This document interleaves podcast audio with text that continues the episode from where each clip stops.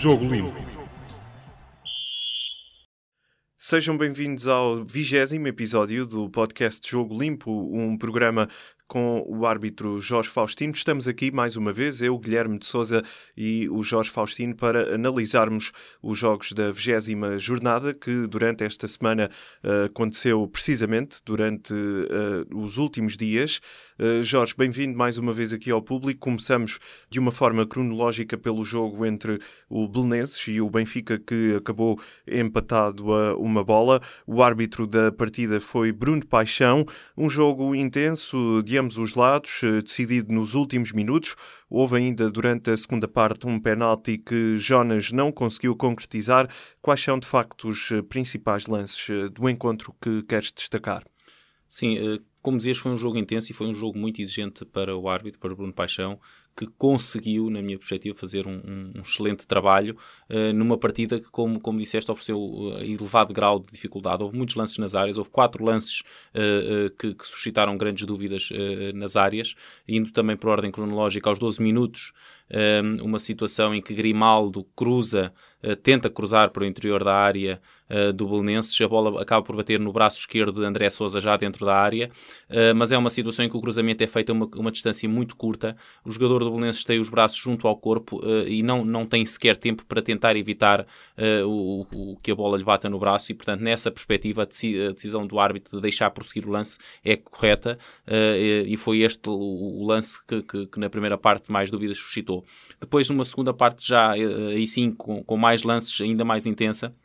aos 63 minutos uh, uh, existe um lance entre Sasso e Servi, um lance em que Servi está a sair da área uh, do Belenenses, na lateral da área, e Sasso, em take, tenta jogar a bola. Ficaram muitas dúvidas se toca na bola, se toca no pé do jogador do Benfica, e também ficaram dúvidas se o contacto, a acontecer algum tipo de falta, se seria dentro, se seria fora. Parece-me, pelas imagens televisivas, tive a oportunidade de ver que o jogador do Belenenses toca efetivamente na bola. Existe um contacto posterior uh, no, no, no, pé de, de, de apoio de, de Servi, uh, mas esse contacto acontece fora da área, portanto, uh, pontapé de penalti acho que é claro que não, que não houve, poderia ter sido ali assinalada uma falta,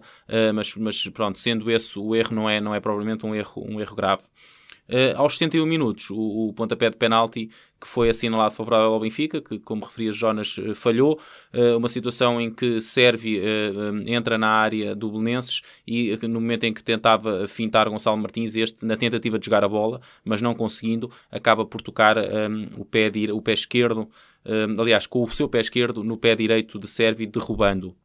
pontapé de penalti bem assinalado e um detalhe, eh, como foi na tentativa de jogar a bola, apesar de ser uma jogada de ataque prometedor, eh, eh, tentou jogar a bola, não conseguiu, fez falta, não, não, foi, não levou o respectivo cartão amarelo pela questão, pela alteração que as leis de jogo sofreram este ano, que é quando um jogador faz um penalti,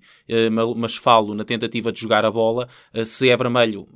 a sanção desce para amarelo, se é amarelo, deixa de haver sanção disciplinar. Uh, o, último, o último lance de área aconteceu aos 90 minutos mais 3, já nos descontos. Uma situação em que Bruno Queiro cai na área do Benfica e fica a pedir um pontapé de penalti de André Almeida. É um lance uh, em que, em, em jogo corrido, Uh, parece uh, que pode haver efetivamente ali algum tipo de, de contacto, uh, mas depois as imagens que tivemos acesso de diversos ângulos, nenhuma delas esclarece efetivamente que haja esse contacto, ou pelo menos que esse contacto seja motivo da queda do jogador do Belenenses. Nessa perspectiva, benefício da, da dúvida para a decisão tomada por Bruno Paixão e pelo VAR, que terá certamente revisto o lance em não assinalarem uh, qualquer infração, portanto, como digo, benefício da dúvida uh, uh, para, e aceita-se esta, esta decisão. Uh, o último lance da partida, ou que merece, que merece aqui algum destaque, aos 90 minutos mais 5, uh, eh, porque foram dados 5 minutos de, de, de, de descontos uh, que depois se estenderam para os, para os 7, 8, porque este livro demorou algum tempo a marcar. aos 90 minutos mais 5, Sasso com as duas mãos empurra Jonas pelas costas à entrada da área do, do Belenenses, uma falta clara e evidente, bem assinalada por Bruno Paixão, que depois então acabou por resultar no golo, mas a infração existiu e foi bem sancionada pelo árbitro da partida.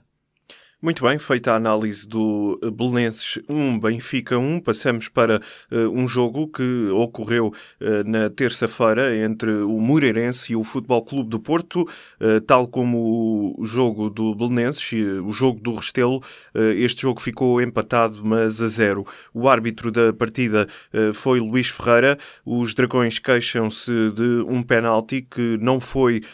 assinalado sobre Felipe e houve também um golo anulado nos descontos. Uh, por onde queres começar, Jorge? Olha, começo por, pelos 25 minutos, um lance que não é nenhum desses, mas que acaba por ter, porque as boas decisões também são de, de, de, de, fazer notar. É um lance que acontece na área do Moreirense em, com Brahimi e Ruben Lima, uh, em que Brahimi uh, acaba por se deixar cair após um contacto que não me parece faltoso uh, de Ruben Lima.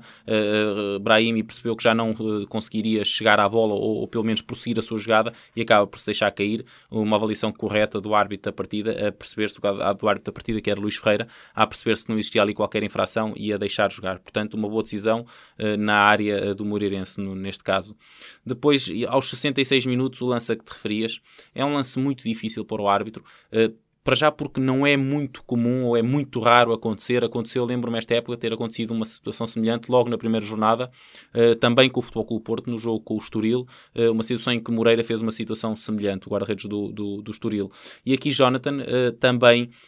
o que aconteceu foi que há um cruzamento para a área, Felipe cabeceia a bola e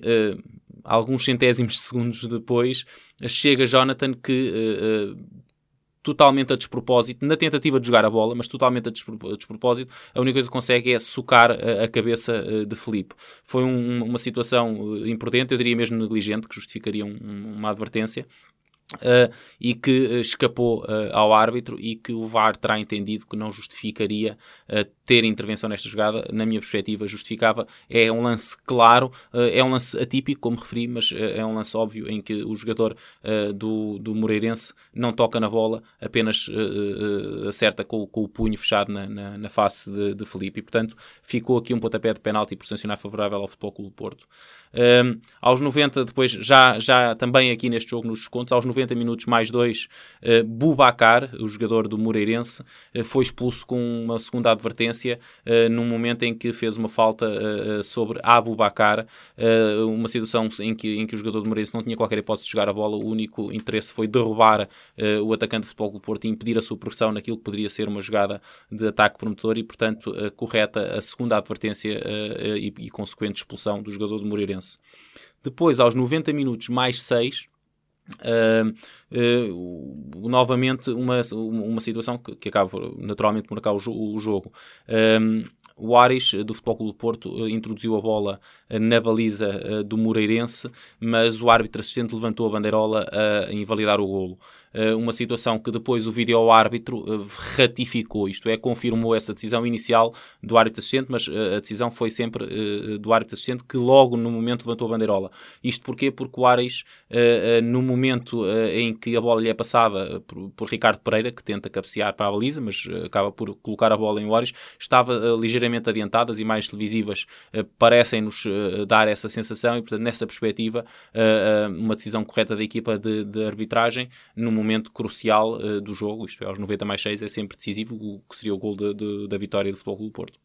Relembro que a atuação do árbitro desta partida entre o Moreirense e o Futebol Clube do Porto, Luís Ferreira, uh, foi alvo de um pedido por parte dos responsáveis uh, dos Dragões para uma reunião do Conselho de Arbitragem. Vamos ver no que vai dar. Ontem, uh, o Sporting venceu o Vitória de Guimarães e ascendeu ao primeiro lugar do campeonato à condição, isto porque o Futebol Clube do Porto ainda tem a segunda parte do jogo com o Estoril para jogar. Uh, um jogo bastante disputado de ambos os lados, mas um jogo tranquilo, eu diria, para o árbitro Luís Godinho. que lances queres destacar, de facto, desta partida que colocou o Sporting na liderança do campeonato? Sim, como referiste, foi, foi um, um jogo tranquilo no qual uh, o árbitro, o jovem internacional uh, de, de teve o mérito de não complicar. Portanto, uh, um jogo que não ofereceu decisões difíceis de, de, análise, mas no qual o Luís Godinho soube ir gerindo o jogo, com uma falha disciplinar, uma falha técnica aqui e ali, mas, mas sem, sem, sem peso para o jogo. Um, nota para duas decisões, aos 43 minutos há uma queda de base Dost um, na área, uh, em que acontece depois de um contacto natural com João Aurélio, jogador um, do, do Vitória. Uh, nota para que, lá está, essa situação não implicou ali qualquer infração e depois Base Dost na sua queda acaba também por desequilibrar Jubal que, que cai em cima do holandês, também aqui sem qualquer falta de qualquer um deles. Portanto, uh, lance, lances completamente fortuitos que uh, acabaram até por resultar na, na, na, lesão do ponta de lança do Sporting, uh, no momento, aparentemente uma situação nas costelas, no momento em que Jubal caiu em cima dele, mas lá está, sem infração, nem de um nem do outro. E, e bem o árbitro a, deixar seguir essa jogada, porque, porque não haveria ali nada para sancionar. Um outro lance também bem avaliado por Luís Godinho aos 62 minutos, um contra-ataque do, do Vitória, uh, um lance em que uh, o Hurtado uh, tenta passar por, em que a bola é colocada para, de, para dentro da área do, do, do, Sporting, mas ainda fora o Hurtado tenta passar, tenta contornar ou tenta ganhar posição relativamente a Mathieu, mas Mathieu tinha à frente do lance ganha, tem os braços ligeiramente abertos, mas numa posição normal de corrida e de proteção de bola porque estava mais próximo desta, e o Hurtado tentou forçar o contacto para também forçar o árbitro ali e deixando-se cair depois, para também tentar levar uma situação que pudesse ganhar ali uma falta, um pontapé de penalti, depois ele acaba até por cair já dentro da área, mas haver alguma falta seria fora. Na minha perspectiva, não existe uh, falta nenhuma, porque é o jogador do, do Vitória que força o contacto, o contacto e se deixa cair, uh, porque uh, também percebe que já não consegue chegar à bola. E, portanto, sendo estes dois lances que destaco, duas boas decisões, eu diria que foi uma excelente arbitragem de Luís Godinho no jogo do Vitória Sporting. Feita então a análise aos jogos dos primeiros três classificados do campeonato,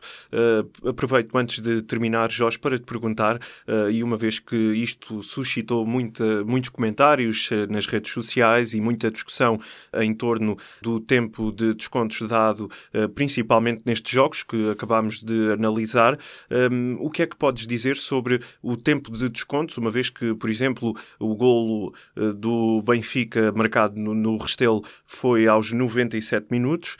o lance em que o golo anulado em Moreira de Cónicos uh, ocorre, uh, aconteceu precisamente já no período de descontos e ontem 96, o Sporting também uh, acabou aos 96 minutos. Uhum. O que é que podes, de facto, então,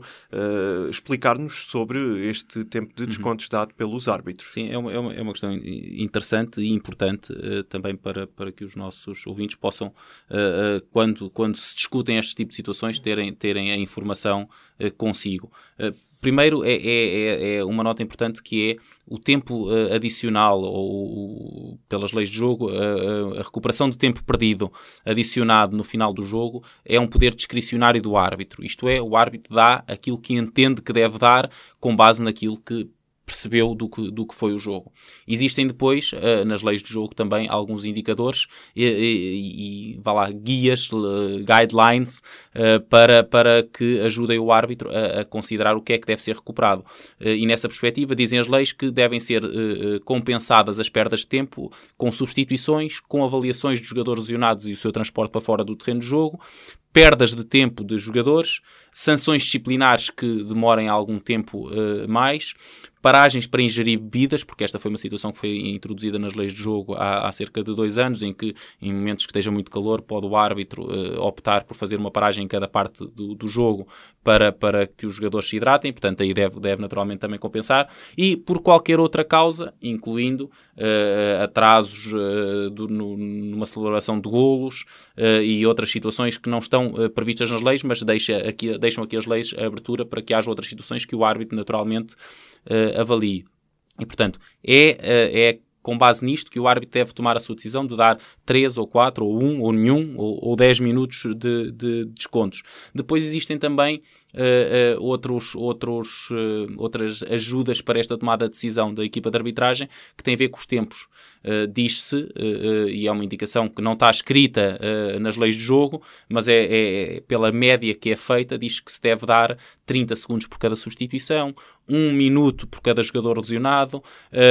que, se, que se deve também verificar, e ao nível do futebol profissional, existe o quarto árbitro, que é um instrumento, entre aspas, que é um elemento da equipa que tem disponibilidade mental para, nas interrupções, poder ter a percepção do tempo que foi, que foi perdido. Não vai estar a contar ao minuto, porque senão uh, seria um exagero, mas consegue perceber se uma substituição demorou uh, a rondar os 30, 30 segundos ou se demorou um minuto e meio, porque foi um jogador lesionado e, portanto, já há ali mais tempo que tem que ser avaliado. Normalmente, Uh, uh, até é o quarto árbitro que sugere ao árbitro o tempo de, de, de desconto. Isto é, o árbitro, uh, o, quando faltam 2, 3 minutos para os 90, o, vídeo, o quarto árbitro, peço desculpa, diz ao árbitro: Olha, sugiro 5 minutos, ou 4 minutos, ou o que entender, consoante as perdas. E depois o árbitro tomará a sua decisão e diz: dá 3, ou dá 5, ou dá 8, porque a última decisão é, é sempre do árbitro. Uma nota curiosa e um bocadinho mais de, de humor que é nós, todos os árbitros que, que, já andaram,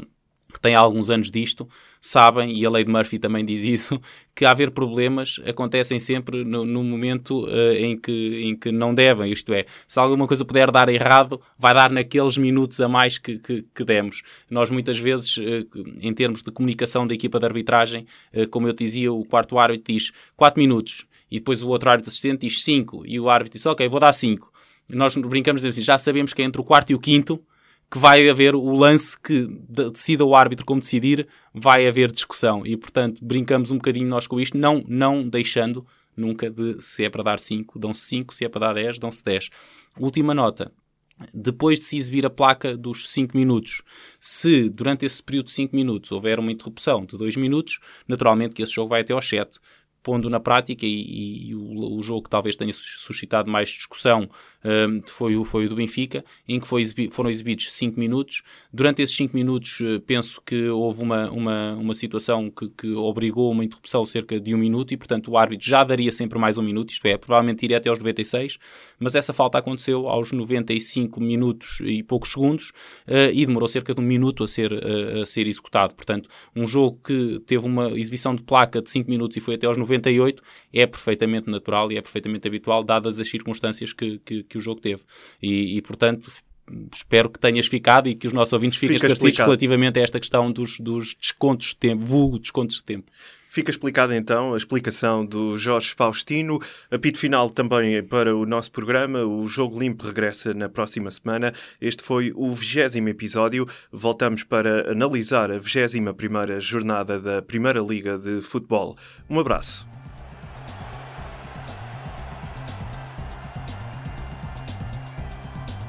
Jogo Limpo.